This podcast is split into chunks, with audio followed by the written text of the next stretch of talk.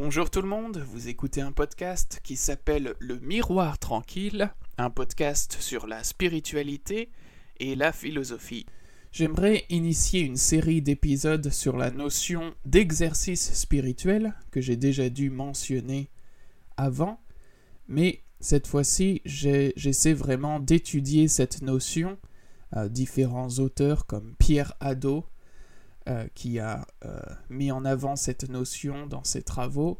Tout ça pour vous dire que je vais essayer d'étudier cette notion et qu'aujourd'hui euh, je vais vous dire un petit peu pourquoi et je vais me concentrer sur un exercice spirituel en particulier qui est celui, l'exercice d'isosténie, si c'est bien comme ça qu'on prononce la chose, qui est un exercice, bien je vais tout de suite vous décrire comment il se pratique. L'isosténie, c'est l'exercice antique des euh, thèses à force égale. C'est un exercice sceptique et ça consiste à euh, prendre une thèse à laquelle on est attaché euh, en quelque façon, c'est-à-dire attaché de façon dogmatique, dirait un sceptique, c'est-à-dire que on est, on croit on surestime à quel point la connaissance est possible et on surestime à quel point il est probable que cette thèse soit vraie ou à quel point on a le droit de dire qu'on a une certitude dans cette thèse. Donc on prend la thèse et puis on lui oppose des arguments à force égale. Euh, on prend la thèse contraire et euh, on, contredit la thèse à laquelle on est attaché avec des arguments de force égale et on atteint un état de suspension de jugement. C'est-à-dire que vis-à-vis d'une certaine thèse ou vis-à-vis d'un certain sujet, on dit Oh, il y a autant de raisons de croire que c'est le cas et autant de raisons de croire que ce n'est pas le cas. Donc finalement, on ne sait pas. Et on admet qu'on ne sait pas et on. Euh, euh, on admet peut-être même qu'on ne peut pas savoir. Euh, ça dépend d'à quel point on est sceptique. Mais euh, finalement, ça nous aide à nous détacher de notre assentiment précipité à certaines croyances. Alors déjà, ce à quoi ça me fait penser, c'est que est-ce que c'est vraiment vrai que l'exercice, pour être pratiqué, il doit il doit convoquer des arguments contradictoires à force égale, contradictoires dans le sens où, euh, pas dans le sens où les arguments se contrediraient entre eux, mais dans le sens où euh, on prend une thèse qui contredit euh, la première thèse. Est-ce que est-ce que c'est vraiment le cas qu'il faut des arguments à force égale? J'ai l'impression que c'est un peu trop intellectualisé cet exercice de l'incertitude, de, je décrirai tout à l'heure euh, en, quoi c'est un exercice de l'incertitude, mais euh, j'ai l'impression personnellement que il me suffit de d'envisager la possibilité que euh, j'ai peut-être tort et tout de suite ça me décrispe ça, ça, me détend par rapport à mes par rapport à mon assentiment précipité, euh, c'est pas vraiment.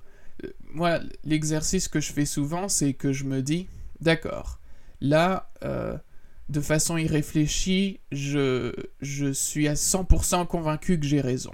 Est-il possible que j'ai seulement raison à 99% et s'il est possible que j'ai... et ça c'est le plus gros du travail, c'est juste admettre que je pense que j'ai raison à 100%, je passe à 99%, c'est le plus gros du travail, j'admets que j'ai pas absolument raison. Et euh, ensuite, une fois que je suis là, une fois que je me suis euh, délogé de mon absolutisme, je peux dire bon, bah si j'ai raison que à 99%, est-ce que c'est pas euh, est-ce qu'il serait possible que j'ai raison que à 90% et que à 80% et c'est comme ça que je désamorce mon euh, extrémisme, disons, mon, ma certitude d'avoir raison. Donc, je suis pas sûr que. Je, je pense pas qu'il faille trop euh, fétichiser cette notion de. de euh, ah, faut vraiment que ça soit des arguments à force égale. Faut vraiment qu'on obtienne un équilibre, comme une- une balance bien équilibrée entre une thèse et sa euh, thèse contradictoire. Et je pense que cela est confirmé par le fait qu'il y a des, euh, il y a des exercices spirituels euh, qui sont très similaires dans le résultat et dans, dans même dans le déroulé, mais qui sont moins intellectualistes. C'est-à-dire que il me semble que ici, avec l'exercice de l'isosthénie, c'est un peu comme si on, essayait de faire une réparation euh, a posteriori. On, s'est précipité sur une croyance et, ça, c'est la maladie. Et le, remède a posteriori, c'est de euh, nous, c'est cette dé- dé- décrispation que je décrivais tout à l'heure. Mais il y a des exercices spirituels où on prend le problème avant qu'il ne avant qu'il ne euh, avant l'assentiment précipité, on se place avant l'assentiment précipité et l'exercice consistera à ne pas euh, produire de thèse, à ne pas euh, à ne pas produire du langage ou un- une, réflexion discursive. Donc c'est vraiment quelque chose qui se passe sans mots, sans réflexion discursive, et c'est quelque chose qui se passe en amont de euh, ce sur quoi l'isosthénie porte. Donc c'est avant même euh, d'adhérer à une thèse. Alors que là, c'est un petit peu avec l'exercice euh, d'équivalence des, propositions, c'est plutôt que le mal est fait et qu'il s'agit de trouver un outil pour régler tout ça, remédier à cette situation. Mais pour se concentrer plus précisément sur le déroulé de l'exercice euh, d'isosthénie, et le déroulé de l'exercice en lui-même, à mon avis, a à voir avec le, ce que la psychologie euh, cognitive, peut-être sociale, euh, décrit comme étant la consonance cognitive et la dissonance cognitive, c'est-à-dire que notre esprit aspire naturellement à la consonance cognitive, à une cohérence entre nos croyances, et euh, c'est douloureux, peut-être que c'est moi qui ajoute cette idée, mais en tout cas c'est ce que j'ai remarqué, euh, la dissonance cognitive est douloureuse. Donc le fait d'avoir dans son esprit des croyances qui euh, sont incohérentes, qui sont contradictoires cette fois-ci entre elles, euh, ça c'est douloureux et on le supporte mal. L'une des conséquences de cela, mauvaise, on aspire à la consonance cognitive, mais tous les moyens sont bons, c'est-à-dire que par exemple, si vous pensez que tricher c'est mal, et que vous-même vous, vous trichez, vous cédez à la tentation et vous trichez, un jeu ou un examen ou je sais pas quoi, vous allez, ça va être douloureux cette dissonance cognitive, vous allez aspirer à la consonance cognitive euh, et une façon d'y aspirer c'est de se dire euh, ah c'est mal, j'aurais pas dû faire ça et puis je, je le referai plus jamais. Comme ça, vos, vos, actes seront en concordance euh, ou seront cohérents vis-à-vis de vos croyances. Sauf que il, est très possible que ça soit l'inverse qui se produise, c'est-à-dire une érosion de vos, vos convictions morales, où vous vous dites Oh, finalement, tricher, c'est pas si mal que ça. C'est pour rationaliser le fait que vous avez triché. Et que euh, ça, ça fait mal de penser tricher c'est mal et je triche. Donc, on va, euh, on va euh, réduire la croyance que tricher c'est mal. Et donc, voilà, il n'y a pas, euh, au, au, niveau de l'aspiration à la consonance cognitive, euh, on, le fait un peu sauvagement, on le fait un peu de façon précipitée. Dans cet exemple, on voudrait que la, personne renforce ses convictions morales et arrête de tricher, mais c'est l'inverse qui se produit. L'exercice d'isosthénie, à mon avis, euh, joue sur ça. On doit littéralement avoir euh, confronté deux thèses contradictoires et, et renforcer la dissonance cognitive parce que en, tout cas dans une version de l'exercice, il y a cette thèse à laquelle on adhère, on trouve son opposé, on renforce son opposé, jusqu'à ce qu'on parvienne à un, euh, état où euh, les deux thèses sont à force égale. Et donc, c'est vraiment, c'est typiquement un, état de dissonance cognitive, cette chose dont je disais tout à l'heure que qu'elle nous fait mal. Donc c'est presque un exercice d'endurance dans, euh, euh, dans ce sens-là. Et le, manque d'endurance, c'est mal supporter cette douleur et se précipiter soit euh, vers l'adhésion à, à, une des thèses comme d'un dogme, soit la précipitation vers un certain relativisme qui ruine tout, qui, qui, qui, qui dit oh, il n'y a pas de vérité de toute façon, euh, etc. Cette, cette méditation sur l'incertitude, cette méditation qui convoque la dissonance cognitive, son euh, résultat anticipé, c'est une, euh, une, une, stratégie du, du, maintien de la cohérence personnelle euh, tout comme tout à l'heure, la, personne qui soit dit euh, Oh, finalement, tricher, c'est pas si mal que ça, ou alors qui dit Ah, c'est je referai plus jamais ça, c'était mal, je, je, veux plus, je le referai plus jamais, je le promets. Ces deux stratégies de maintien de la cohérence personnelle, c'est-à-dire qu'on notre identité menacée par la dissonance cognitive, on la sauve en, en, choisissant une voie vers euh, la consonance cognitive de nouveau. Et donc, dans, dans l'exercice d'incertitude, le maintien de la cohérence personnelle doit se faire en, vers la modestie, c'est-à-dire que ça fait mal d'avoir ces deux croyances contradictoires, mais la façon dont on réduit cette euh, douleur, c'est en c'est arrivant à la conclusion que oui, c'est difficile, euh, c'est impossible d'avoir de grandes certitudes sur euh, certains sujets au moins, et du coup, je suis le genre de personne qui est modeste intellectuellement, je suis le genre de personne qui ne se précipite pas sur n'importe quelle opinion, euh, qui, qui, fait attention, qui, qui, prend son temps et qui euh, admet que euh, vis-à-vis de certains sujets, bien, eh bien, il y a autant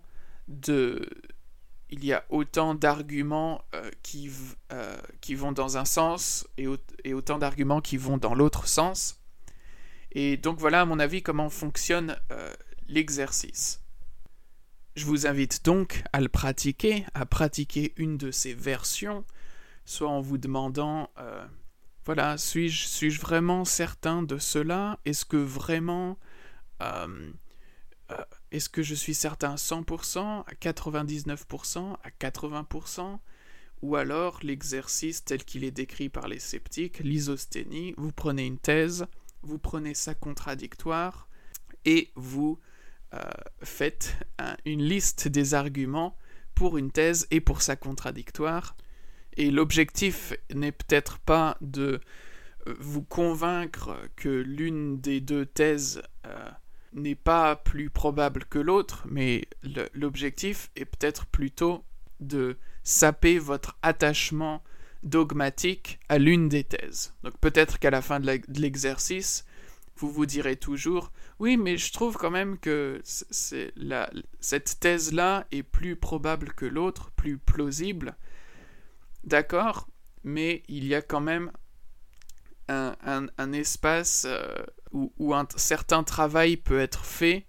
et où vous n'avez pas un, attachement dogmatique à cette thèse. Et cet attachement dogmatique, à mon avis, il peut, euh, il peut survenir juste par euh, quel est le mot que je cherche? Par habitude, c'est-à-dire que vous avez peut-être pas un dogmatisme dans votre philosophie explicite, mais par habitude, on, s'habitue à certaines thèses et euh, on, développe un, dogmatisme qui est juste euh, un, engourdissement euh, qui, qui, qui n'a rien à voir avec nos croyances explicites, mais qui est juste l'engourdissement de, de nos croyances qui vivent au quotidien, qu'on utilise fréquemment, qui sont qui sont celles euh, dont on parle avec nos amis, etc.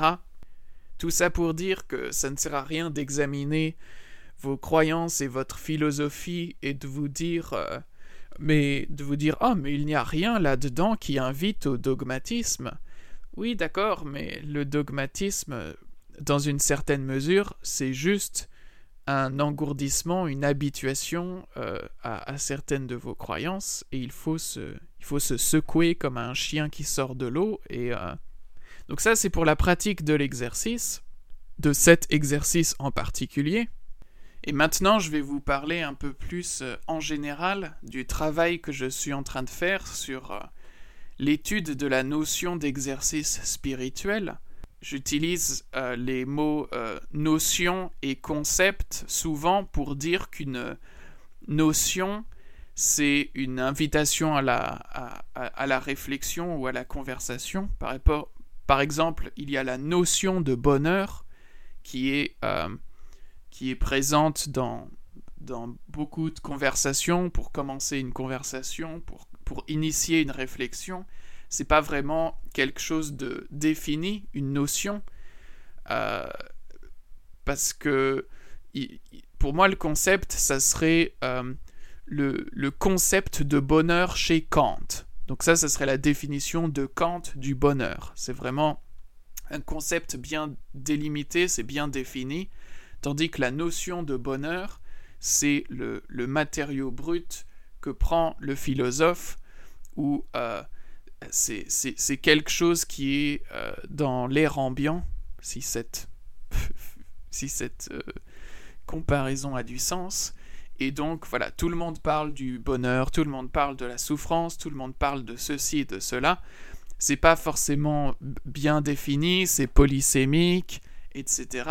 Bon, là, quand je parle de la notion d'exercice spirituel, je parle vraiment de quelque chose. D'abord, le, le, terme lui-même vient de euh, Ignace de Loyola, euh, sa célébrité du moins, je ne sais pas pour le détail, qui, a ce, livre des exercices spirituels qu'il faudra que je lise un jour, vu que je, vous dis que j'étudie la question.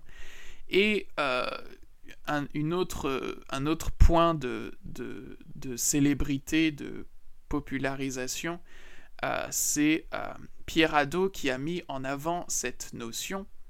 Et c'est à partir de là que je vais essayer de tourner, de, de créer un concept d'exercice spirituel. Euh, Pierre Hadot a son concept d'exercice spirituel, mais il a initié des, recherches dans le milieu de la philosophie antique notamment, et ailleurs même, il a initié des recherches et dans cette, dans cette mesure, c'est une notion, mais il a aussi son, son, propre, euh, son propre concept d'exercice spirituel avec lequel tout le monde n'est pas d'accord s'ils prennent la notion pour initier leur propre recherche et pour créer leur propre concept d'exercice spirituel. Moi, j'aimerais créer euh, le, mien aussi à partir de certaines insatisfactions que j'ai lorsque je vois euh, les autres philosophes euh, en parler, ce qui est tout à fait normal, hein, c'est, euh, il y a beaucoup de, motivation à trouver du côté de Ah, je suis pas d'accord avec cette personne, elle dit pas les choses exactement comme il faudrait, et donc je vais prendre la parole. Il y a beaucoup de, de ce genre de motivation chez les philosophes, il faut pas se le cacher. Et pour moi, il y a une double utilité de ce travail conceptuel, peut-être triple utilité si on admet aussi la, pure curiosité théorique de juste, juste être curieux et vouloir savoir certaines choses pour les savoir.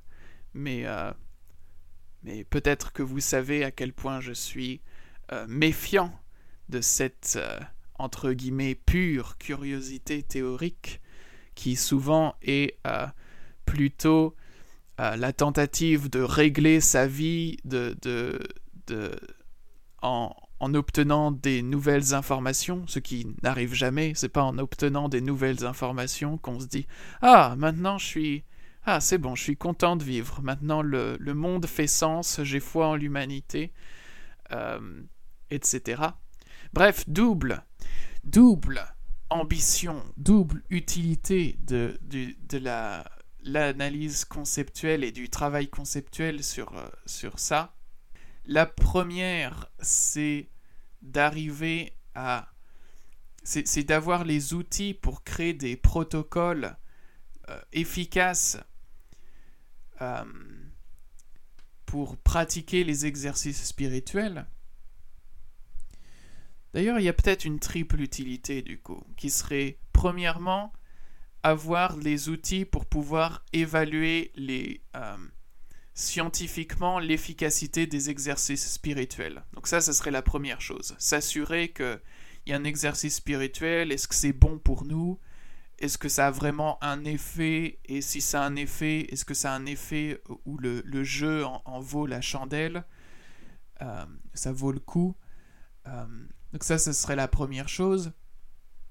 La deuxième chose, ce serait de, si jamais le jeu en vaut la chandelle, d'avoir des outils pour créer des protocoles où moi je rêve vraiment d'une fiche où la personne peut prendre la fiche et voir ah voilà comment je dois pratiquer l'isosténie. Et euh, je vais le faire euh, et bien sûr ce qui est implicite dans tout ça c'est que c'est pour le bonheur.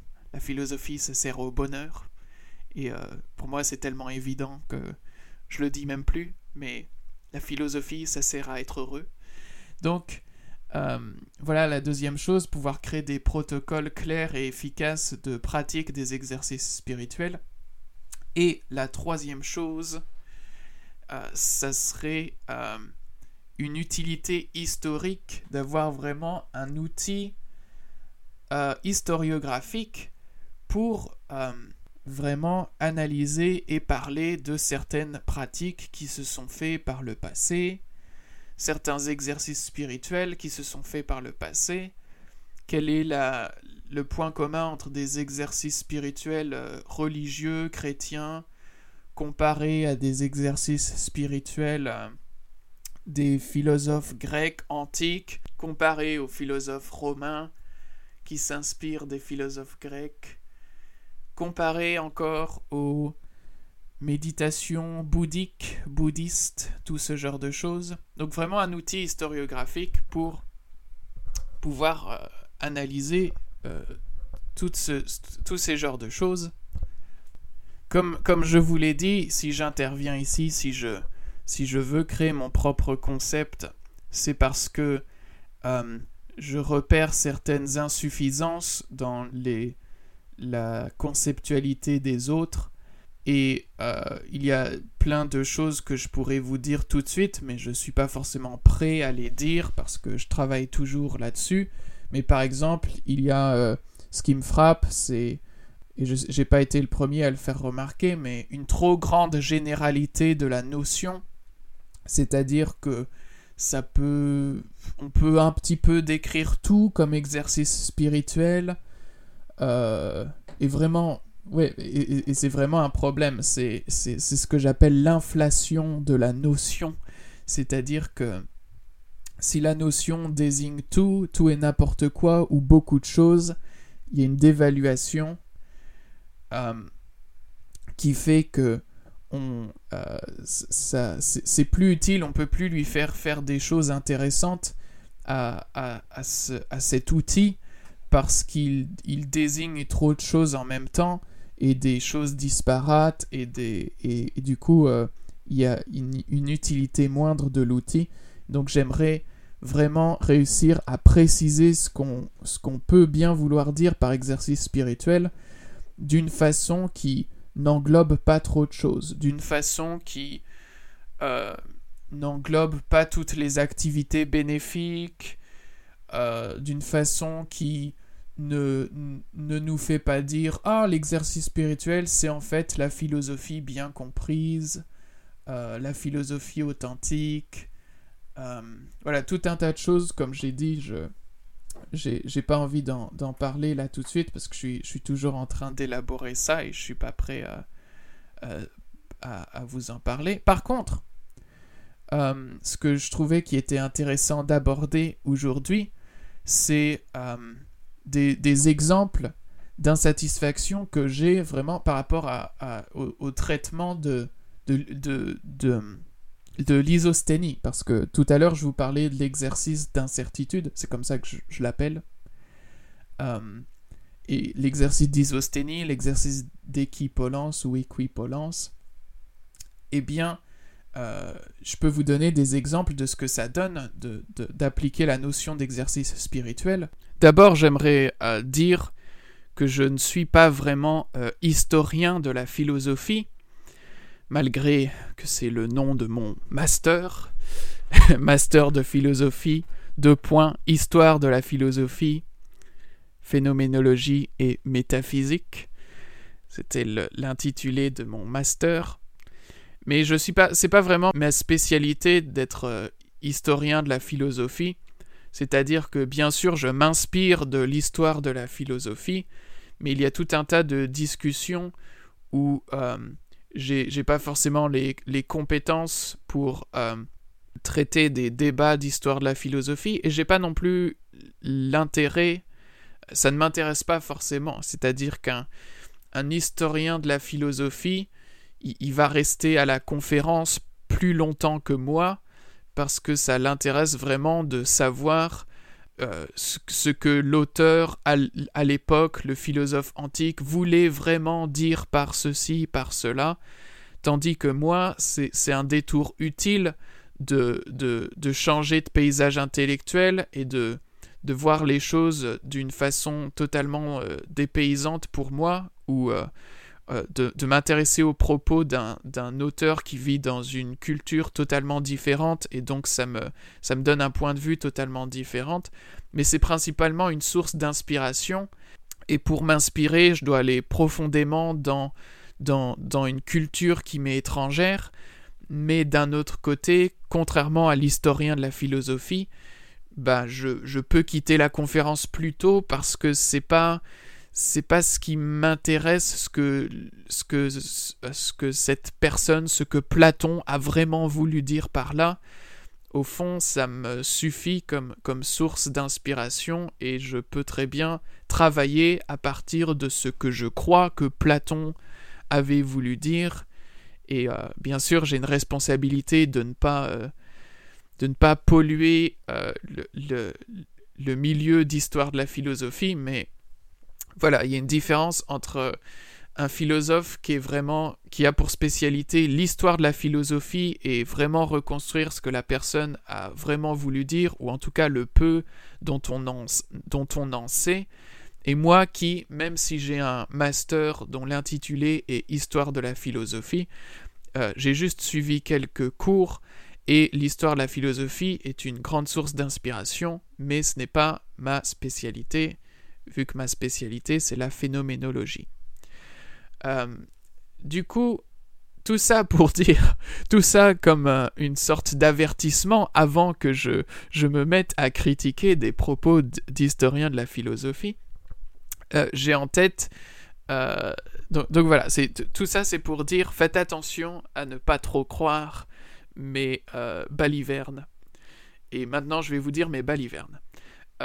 le, Carlos Levy euh, a fait un travail euh, assez euh, intéressant sur les sceptiques. Et d'ailleurs, je, crois que c'est l'auteur du Que sais-je sur le scepticisme. Et il a des thèses assez intéressantes sur les sceptiques. Mais il y a des choses qui il, y a des choses que j'aimais dans son analyse des sceptiques et il y a des choses que j'aimais moins. D'abord, ce que, ce que j'aimais et qui euh, est lié à cette question de, d'exercice spirituel, c'est qu'il parle de Cicéron, par exemple, dans, un livre, euh, là je l'ai en face de moi, euh, Cicero Academicus, à moins que ça ne soit Cicero Academicus, recherche sur les académiques et sur la philosophie cicéronienne. Étant donné l'attachement de Cicéron à, à, la nouvelle académie, un moment sceptique de l'académie de Platon, Lévi, il avance l'hypothèse d'une euh, explication euh, existentielle au fait que Cicéron et même Montaigne euh, sont des gens qui sont attirés par un certain scepticisme et, et dans, dans, dans l'explication existentielle, il y a cette idée de la guerre civile et la, la mort d'un proche, quelque chose qui est arrivé à Cicéron et à Montaigne aussi, si je ne me trompe pas. Et donc oui, il y a cette explication existentielle euh, de euh, pourquoi est-ce qu'un pourquoi est-ce que quelqu'un serait attiré par le scepticisme comme ça? C'est parce qu'effectivement, il y a un, bien-être qui peut être apporté euh, par des par le scepticisme comme je l'ai décrit tout à l'heure. C'est-à-dire que le Cicéron on a des preuves qu'il pensait les différents partis politiques, et encore une fois, contexte de guerre civile, mais il pensait les différents partis politiques comme, comme similaires à des thèses, comme s'ils avaient des thèses, comme si c'était un débat intellectuel et que chaque parti euh, avait une thèse. Donc on a des exemples, on a des preuves qu'il pense comme ça. Et Cicéron va aussi parler, il me semble, de, concordance et de discordance par rapport à l'état euh, politique, la guerre civile et tout ça. Et tout de même, concordance et discordance, ça me fait penser à euh, consonance cognitive, dissonance cognitive. Alors c'est pas pour faire de la psychanalyse ici, mais c'est pour euh, c'est pour dire que voilà des exercices spirituels, ça répond à un besoin et on, voit quel besoin est, euh, satisfait euh, à ce niveau-là pour Cicéron. Il, y a une autre citation de Cicéron qui m'avait marqué, où il disait, euh, il parlait du scepticisme et, du fait de ne pas affirmer des dogmes et tout ça, et il disait à quel prix je ne sais plus exactement les, les, mots exacts, mais en gros c'était c'était une question rhétorique qui, disait à quel prix faut-il évaluer le simple, la simple liberté de ne pas avoir à défendre une thèse comme si sa vie en dépendait ou, son renom ou son honneur en dépendait? Ça ressemble un peu à une plaisanterie parce que c'est un peu comme s'il disait ah, c'est fatigant les débats philosophiques. Euh, heureusement que je suis un sceptique parce que je peux me reposer de toutes ces controverses hargneuses et, euh, j'ai vraiment ce, cette, euh, cette chose bénéfique qui est que je peux me reposer et que j'ai pas à défendre une thèse comme si ma vie en dépendait. Lorsqu'on lit le texte aujourd'hui, sans le bon contexte, ça ressemble à une, juste une plaisanterie lorsqu'on lit ça dans le contexte qui est le mien, mais lorsqu'on replace ça dans le contexte de Cicéron, c'est tout de suite moins drôle ou alors c'est un humour mordant de se dire oui effectivement défendre une thèse comme si sa vie en dépendait quand on sait ce qui est arrivé à Cicéron euh, et si je me souviens bien il s'est fait euh, assassiner il euh, et avant ça bien sûr avant cela il, il a vu son Nami César euh, établir la dictature, dont Carlos Lévy dit que c'est comme... Euh, voilà, César, c'est comme celui qui incarne le dogme, la, volonté d'imposer sa vérité aux autres, sans euh, modestie intellectuelle, sans humilité. Et donc cette hubris épistémique et cette, ce repos par rapport aux controverses philosophiques c'est vraiment quelque chose de c'est vraiment quelque chose pour Cicéron. Ça, engage son existence, étant donné le contexte de guerre civile et tout ça. Donc voilà, Carlos Lévy a cette, cette hypothèse sur Cicéron que je trouve très intéressante. Cette explication qu'il appelle une explication existentielle. D'un autre côté, euh, présenter cette explication existentielle comme ayant à voir avec des exercices spirituels, avec la notion d'exercice spirituel, ça c'est moi qui l'insuffle dans euh, ma lecture de Carlos Lévy, c'est pas quelque chose qui dit, et à mon avis c'est quelque chose où, n'utilisant pas cet outil d'analyse et de lecture qui est euh, l'exercice spirituel, il passe à côté de certaines choses qui me, qui, qui me semblent quand même que ça devrait sauter aux yeux, c'est-à-dire que ce qui m'a marqué dans ce livre de Carlos Lévy, c'est que à chaque fois qu'il y avait la transmission de l'exercice des isosténies ou d'autres pratiques euh, sceptiques, Carlos Lévy disait un peu Ah, comme c'est mystérieux que ces, ces deux philosophes qui n'ont pas trop à voir l'un avec l'autre, comme c'est mystérieux que l'exercice d'isosténie soit passé de l'un à l'autre, là j'ai les exemples sous les yeux, c'est comment ça se fait que Archésilas euh, récupère cet exercice chez Démocrite alors qu'Archésilas est euh, euh, le directeur de l'école platonicienne, donc pas du tout la même chose que Démocrite, et comment ça se fait que Énésidème, désolé pour mes prononciations, comment ça se fait que Énésidème se réclame de Pyrrhon alors que euh, voilà, c'est toujours comme il y avait un relais qui passe de main en main, et pour Carlos Lévy, c'est toujours très euh, étonnant que ah pourquoi cet exercice passe de l'un à l'autre, et quand Carlos Lévy veut expliquer euh, le, pourquoi, il, donne des, des, explications qui sont un peu du genre oui, d'accord, Archésilas récupère cet exercice de Démocrite, mais c'est parce que il devait, euh, il devait euh, combattre les stoïciens qui, gagnaient en popularité. Il y avait une compétition avec, entre l'école platonicienne et l'école stoïcienne, et donc Archésilas euh, a dû récupérer cet exercice complètement différent du platonisme, mais la fin justifiait les moyens, et c'est comme s'il était un, stratège, un Napoléon ou un, César qui, franchit le Rubicon. Euh, et, je nie pas du tout, c'est tout à fait convaincant les analyses de, de la rivalité entre l'école platonicienne et l'école euh, stoïcienne à cette époque, ça c'est complètement convaincant, cette rivalité.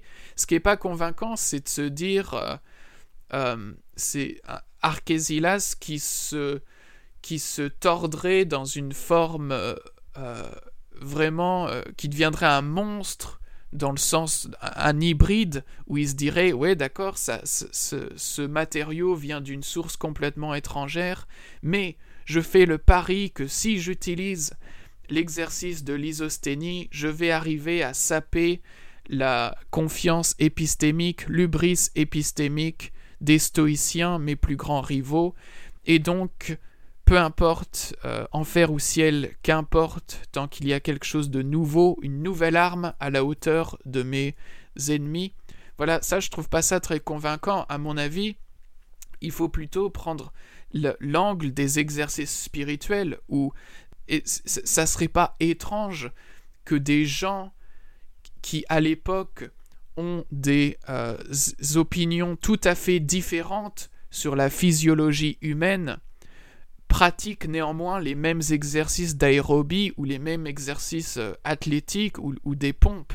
Voilà, si, si tel philosophe qui a cette opinion sur le corps humain, sur sa physiologie, euh, euh, pratique des pompes, euh, exercice qu'il a repris de cet autre philosophe qui a pourtant une, opinion tout à fait différente sur la physiologie humaine, ça nous surprendrait pas parce que les pompes ça marche, l'aérobie ça marche, faire de l'exercice physique ça marche. Euh, de la gymnastique, de l'athlétisme, tout ça, ça fonctionne. Et donc on va pas se dire, oh, quel mystère que des gens qui ont des, des thèses si différentes sur le corps humain pratiquent tous les mêmes exercices physiques. Ben non, c'est pas si mystérieux que ça. Si ça fonctionne, ça fonctionne. Et donc, pour moi, faut traiter, comme disait Ignace de Loyola, les, les exercices spirituels comme les exercices physiques. Euh, c'est pas un mystère que ça passe de l'un à l'autre. Si l'isosténie fonctionne, c'est pas un mystère que quelqu'un qui a une opinion tout à fait différente sur le fonctionnement de l'esprit ou de l'âme ou du corps euh, pratique néanmoins euh, un exercice qu'il a emprunté chez, chez quelqu'un avec qui il n'est pas d'accord. Donc dans ses, dans ses écrits, Carlos Levy dit qu'il veut résister à la tentation de généraliser le doute en tant que faculté psychologique à une sorte de système de pensée qui serait présent dans l'Antiquité et qui serait homogène. Euh, parce que l'une des choses qui embête Carlos Lévy, c'est que c'est lorsqu'on dit oh il y a le scepticisme antique, alors que pour lui il y a les scepticismes, il y a différents courants sceptiques qui sont assez différents. Mais euh, et, du coup, Carlos Levy dit on ne peut pas isoler le doute d'une représentation du fonctionnement de l'esprit. Je paraphrase ces mots là en disant ça, j'ai le texte sous les yeux. On ne peut pas isoler le doute d'une représentation du fonctionnement de l'esprit, et donc on ne peut pas traiter tous les scepticismes comme s'ils étaient euh, pareils, tous les courants sceptiques comme s'ils revenaient au même. Et euh, je suis d'accord avec la nécessité de, vraiment euh, pas traiter ça comme une réalité homogène, de voir vraiment la différence entre les courants sceptiques, mais euh, j'ai l'impression que dans son travail, on a vraiment, vraiment du mal à comprendre comment est-ce qu'il peut y avoir... Euh, on, voit ce qu'il y a de différent, mais on voit pas vraiment ce qu'il y a de commun entre les scepticismes. Et à mon avis, c'est parce qu'il y a cette lacune euh, au niveau de la notion d'exercice spirituel. Euh, lui, il résiste au passage du doute comme événement au doute comme système de pensée. Je paraphrase ces mots. Mais moi, je dirais qu'il y a... D'accord, pourquoi pas, mais moi j'aimerais qu'on parle du doute comme événement, au doute comme ascèse, au doute comme exercice.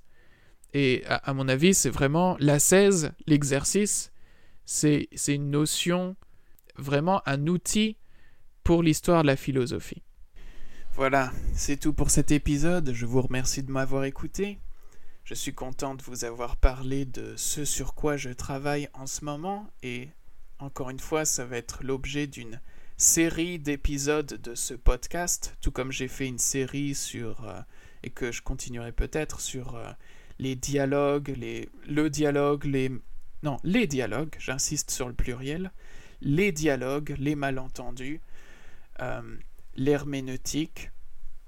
Là, je voudrais initier une série sur cette notion d'exercice spirituel, sur le concept que je veux en faire, sur son utilité au niveau de la création de protocoles à suivre, euh, sur son utilité au niveau de la création de dispositifs expérimentaux pour euh, évaluer les exercices spirituels, leur efficacité. Euh, et troisièmement, l'outil historiographique, l'outil d'histoire la philosophie que peut être cette, euh, cette notion ou ce concept d'exercice spirituel. Comme toujours, vous pouvez me contacter à le miroir tranquille@outlook.fr.